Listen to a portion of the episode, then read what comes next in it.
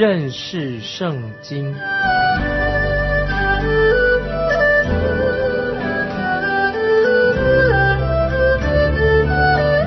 认识上帝的话，把上帝的话带到全世界。本节目是由认识圣经机构和环球广播电台联合制作，欢迎收听。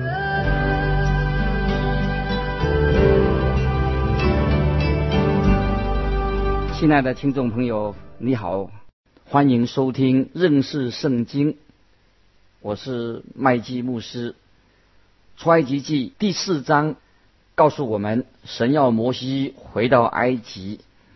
神用奇妙的方式来处理摩西心里的忧虑。摩西他内心有许多的问题，很多障碍要去克服。神对摩西心里面的每一次的他退缩、拒绝，神都会给他一个好的答案。摩西他觉得自己并不适合去做神要他所做的事情，他找一些理由来推辞。我们看出埃及记第四章一二两节，摩西回答说：“他们必不信我，也不听我的话，必说耶和华并没有向你显现。”耶和华对摩西说：“你手里是什么？”他说：“是杖。”在未来的日子，摩西要用这根杖做出许多的、许多许多的事。这根杖是代表呃摩西。他有权柄的一个象征，这根杖是向以色列人和埃及人见证神与摩西同在，这根杖也成为他力量的泉源。接着我们看第三节，耶和华说：“丢在地上，他一丢下去就变作蛇，摩西便跑开。当摩西把杖丢在地上的时候，他变成一个邪恶的一个怪物。请注意。”这根杖本身是没有任何能力的，杖只是一个工具而已。撒旦也会使用这些做工具，像神一样的去使用它。如果将一百元的钞票比喻作这根杖，一百块钱可以给那些杀人犯、给妓女拿去赌博或者去买酒。换句话说，这一百块钱可以比喻作蛇。只有当钱或者账放在属神的人、信神人的手中的时候，才能够为神所用。这个就是神在这段经文里面所教导我们的属灵的功课。接着我们看第四节，耶和华对摩西说：“伸出手来，拿住他的尾巴，他必在你手中仍变为杖。”有许多人认为。像汽车啦、收音机啦、电视啦，是属魔鬼的。不要忘记，魔鬼也会使用这些工具，但是神也可以使用他们。亲爱的听众，我们看到这个经文说，拿住蛇的尾巴，意思叫我们说，我们可以用现代的汽车载一些人去教会参加聚会，或者载一些还没有得救的朋友去听到。我们可以用车子来支持福音的节目，尽我们的本分，让这些媒体成为神手中的工具，而不是成为魔鬼手中的工具。所以我们要把自己放在神的手中，使他成为一根杖。神呼召摩西，他要在这些事上，他要把以色列民从埃及做。奴仆当中把他们拯救出来，神已经把摩西在旷野当中训练了四十年之久，他看见燃烧的经济，神就交给他这个任务。摩西这个人，在之前他早已经想用自己的力量来拯救以色列人，过去他是跑在神的前面，可是到现在他又却不愿意接受神给他的一个使命去。拯救以色列人这个职分，这个时候他说出他不愿意担任带以带领以色列人的理由，于是神就把一根杖放在他的手里。让他明白，当这个杖放在一个顺服神的人的手中的时候，这个杖就代表啊权柄的一个象征。除了啊这个杖以外，神又给摩西另外一个确据，这个是神要教导啊摩西学习另外一个重要的功课，要使摩西能够担起领导以色列人出埃及的重要的任务。接着我们来看第六到第八节，耶和华又对他说：“把手放在怀里。”他就把手放在怀里，极致抽出来，不料手长了大麻风，有血那样的白。耶和华说：“再把手放在怀里。”他就把手放在怀里，极致从怀里抽出来，不料手已经复原。与周身的肉一样，又说：倘或他们不听你的话，不信头一个神机，他们必信第二个神机。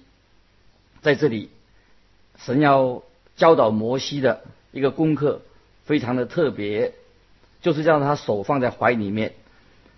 什么意思呢？就是要说明人在里面内心的。他的状况，箴言第四章二十三节这样说：你要保守你的心，胜过保守一切，因为一生的果效是由心发出。换句话说，你的心怎样指挥这个手，这个手就会照着心所指挥的去做。神要把杖交给一个在内心里面，在心里面顺服神的人。现在，神要摩西，他的手跟他的心是要一致的。主耶稣在马太福音第七章十七节啊这样说：这样，凡好树都结好果子，唯独坏树结坏果子。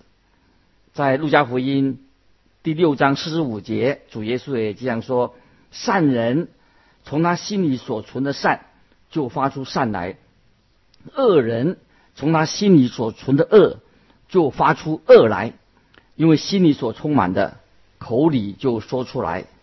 这个时候，神就对摩西说：“神要他的手跟他的心，神两样都要。”今天，神也对我们这样的说话。神所要的不是我们的钱财，不是要我们的才能，神所要的就是你这个人，要你要我。如果神已经得着了我们，我们跟从他，那么我们才能够为神所用。摩西把他的手放到他的怀里，抽出来的时候，手就长了大麻风。摩西再一次把手放在怀里面，抽出来的时候，手又。恢复正常的，这个意思就是说，你的心是怎么样，就显明你是怎么样一个人。就说你的心如何，你的人就是如何。神要把这个账交在一个心中顺服神的人，神要这个人的手跟心都学习来顺服神的所吩咐他的。这个就是摩西要学习的属灵的功课。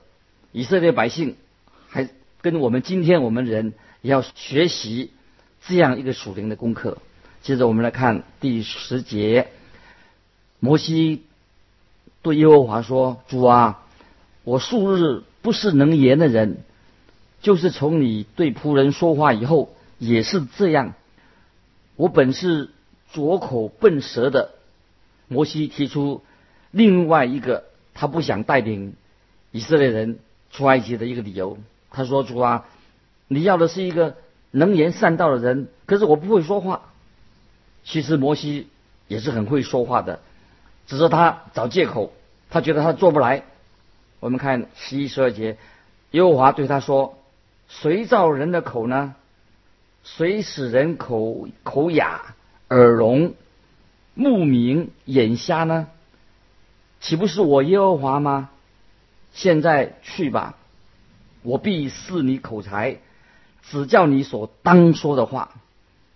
神就告诉摩西，神不单单要用他的手，神也要用他的口。神应许赐给他口才，并且教导他该说的话。我们人一生的果效都是从心发出来的啊！这是箴言第四章二十三节，人一生的果效由心发出来的。心怎么样想，口就是怎么说。神要得着摩西的心，这是最重要的。我们看十三节，摩西说：“主啊，你愿意打发谁就打发谁去吧。”摩西希望别人去做，他自己不做。接着我们看十六十四到十六节，耶和华向摩西发怒说：“不是有你哥哥利未人亚伦吗？”我知道他是能言的，现在他出来迎接你，他一见你，心里就欢喜。你要将当说的话传给他，我也要试你和他口才，又要指教你们所当行的事。他要替你对百姓说话，你要以他当作口，他要以你当作神。当摩西。要求神另外找一个发言人的时候，他犯了一个很大的错误，但是神还是答应了他的要求。但是神不想有不同的人来发号施令。你会发现，当以色列民在旷野漂流的时候，就是由于不同的人来发号施令，就出了问题了。在民数记当中，我们发现，当摩西。上了西乃山山上的时候，亚伦他就卷入了一个制造金牛犊的一个事件，让以色列人去拜金牛犊。这对亚伦来说，他犯了一个严重的错误。原因就是因为有好几个不同的人来发号施令。在民数记当中，我们也可以发现有其他的问题出现。所以在这里，神并没有要亚伦来担任起带领以色列民的职责，神所要的就是摩西。摩西实在是忽略的，神要他在神面前全然的尽忠，所以神就派了另外一个人来，就是他的哥哥亚伦来帮助他。我们也应当认识到我们自己的软弱。当神呼召我们去做一件事情的时候，我们要对神有信心。回应神的呼召，神一定会赐下能力，使我们能够完成他要我们去做的事情，尽我们的本分，完成神给我们的工作。我们看十七、十八节，你手里要拿这杖，好行神机。于是摩西回到他岳父叶特罗那里，对他说：“求你容我回去见我在埃及的弟兄，看他们还在不在。”叶特罗对摩西说：“你可以平平安安的去吧。”摩西要回埃及去了。接着我们看第十九节，耶和华在米甸对摩西说：“你要回埃及去，因为寻索你命的人都死了。”这个时候，埃及有了新的法老。当年想要处死摩西的法老已经过世了，摩西可以安全的回到埃及去。接着我们看二十到二十一节，摩西就带着妻子和两个儿子，叫他们骑上驴回埃及地去。摩西手里拿着神的杖。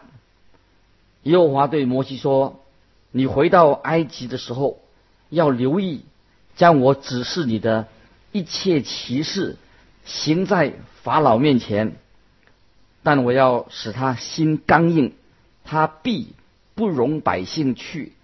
神在这里说，神要使法老的心刚硬。哎，这我们会有些问题啊，关于刚硬的事情啊，以后我们会再跟大家分享。又说，当我们读到神要降下灾祸的时候，降很多灾祸，这个也许我们会有问题出来。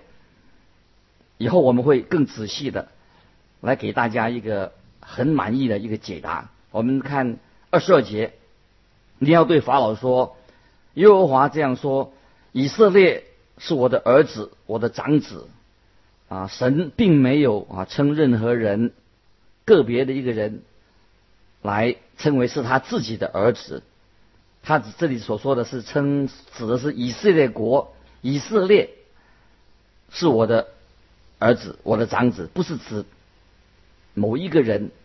再看二十三节，我对你说过，容我的儿子去，好侍奉我，你还是不肯容他去。看呐，我要杀你的长子。神在处理法老和埃及人的时候，是相当的宽宏大量的。在事情发生以前，神就已经先警告法老，容我的儿子去，否则你的儿子也会受害。否则我要杀你的儿子。神在杀埃及人的长子之前。神先降下了许多的灾祸，神给法老有很多的时间去认识耶和华是一位真神，他要法老容许以色列人离开埃及，但是法老他并没有抓住这个机会。接着我们看第二十四节，摩西在路上住宿的地方。耶和华遇见，哎，这是一段蛮奇怪的经文。这里说明了摩西曾经有第三次，他没有遵行神的命令，就是摩西忽略了要给他的儿子行割礼这件事情。割礼是神和亚伯拉罕立约的时候所叫他们行的一个证据。如果摩西要向人传达神的旨意，那么他自己必须要也遵行神的旨意。神就是很严厉的在这里警告摩西：如果他不顺服神的命令，他会得到什么样的后果？神要给他这样的功课来学习。我们看二十五、二十六节，希波拉啊，就是摩西的妻子，就拿了一块火石。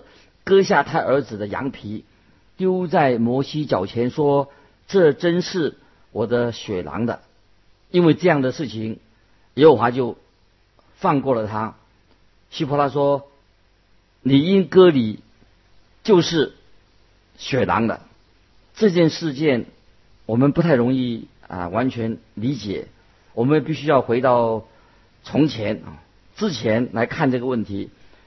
就是当摩西逃离埃及之后，他来到米甸，米甸人是亚伯拉罕和基土拉所生的后代，他们并不拜偶像，他们也是敬拜独一的真神。摩西和他们住在一起，摩西感觉到很亲切。后来摩西和米甸的祭司成为好朋友，就娶了祭司当中的。他女儿当中的当中一个女儿就是希波拉为妻。我们前面已经说过，她的名字是麻雀或者小鸟的意思，所以那个时候希波拉就成为呃摩西的第一夫人，小鸟夫人。一开始神却是祝福了摩西的家庭，他生的第二个第一个儿子叫做格顺，意思就是生在米甸的。一个陌生人的意思。摩西在米甸，他是一个算外来的人，但是他把那里已经当成自己的家。摩西的婚姻生活在这个时候就是出了一个问题。这个问题就是，当神在燃烧的经济中呼召摩西的时候，他要摩西回到埃及去，因为法老已经过世了。摩西回去是很安全的。摩西在回埃及的路上，神却要杀他，为什么呢？是因为摩西忽略了给他儿子行割礼的事情。割礼是象征着神跟亚伯拉罕所立的约，用割礼来教导以色列人，不要依靠肉体，肉体当中那些不好的要把它割除掉。每一个以色列人。都要学习依靠神，不是依靠自己的肉体。在创世纪第十五章六节，诗篇一百零六篇三十一节，罗马书四章三节，加拉太书三章六节，这些经文都有告诉我们说，亚伯拉罕信神，这就算他的义。以撒和雅各也效法了亚伯拉罕的榜样，他们生来就是以色列人，借着割礼就是作为他们的一个印证、一个标记。行割礼对他们来说就是一个信心，他是对神有信心的一个印记。割礼代表了这个人就是属于亚伯拉罕的后裔的一个证明，也是一个人表示他有对神有信心的一个依据。显然，希波拉他这个妇人，他开始是反对割礼的仪式，而摩西也没有坚持他的儿子行割礼。也许摩西也认为割礼不是那么重要，他的妻子也许认为说割礼是一种是一种不是很有智慧的事情，还有弄血哈血腥的这种仪式，所以摩西他就可能他自己。认为啊，不要造成婚姻上的夫妻的不和睦。但是摩西的妻子她并不是一个拜偶像的人，也不是不信神。刚才已经提过，他们家族是信靠独一的真神，他只是不喜欢这个割礼这件事情。那么摩西，也许他就为了要妥协，摩西他不敢跟他妻子为这个事情争吵。但是摩西他却敢跟法老王对立。当时以色列人他们犯错误的时候，摩西也很勇敢的责备他们。但是他妻子犯这个错误的时候啊，他却不敢说话。显然，摩西就是没有遵照神的吩咐有关于割礼的事情，所以就他家就出了问题了。就像。今天的许多基督徒一样啊，有时我们去帮助别人的家务事，就忽略了管理自己的家。这个时候，神就插手进到摩西的生活上这件事情上，所以神在摩西要回到埃及的途中就拦阻了他，告诉他没有行割礼的这件事情的严重性。所以，当夫妻在属灵的事情上意见不一致的时候，就会有问题到来。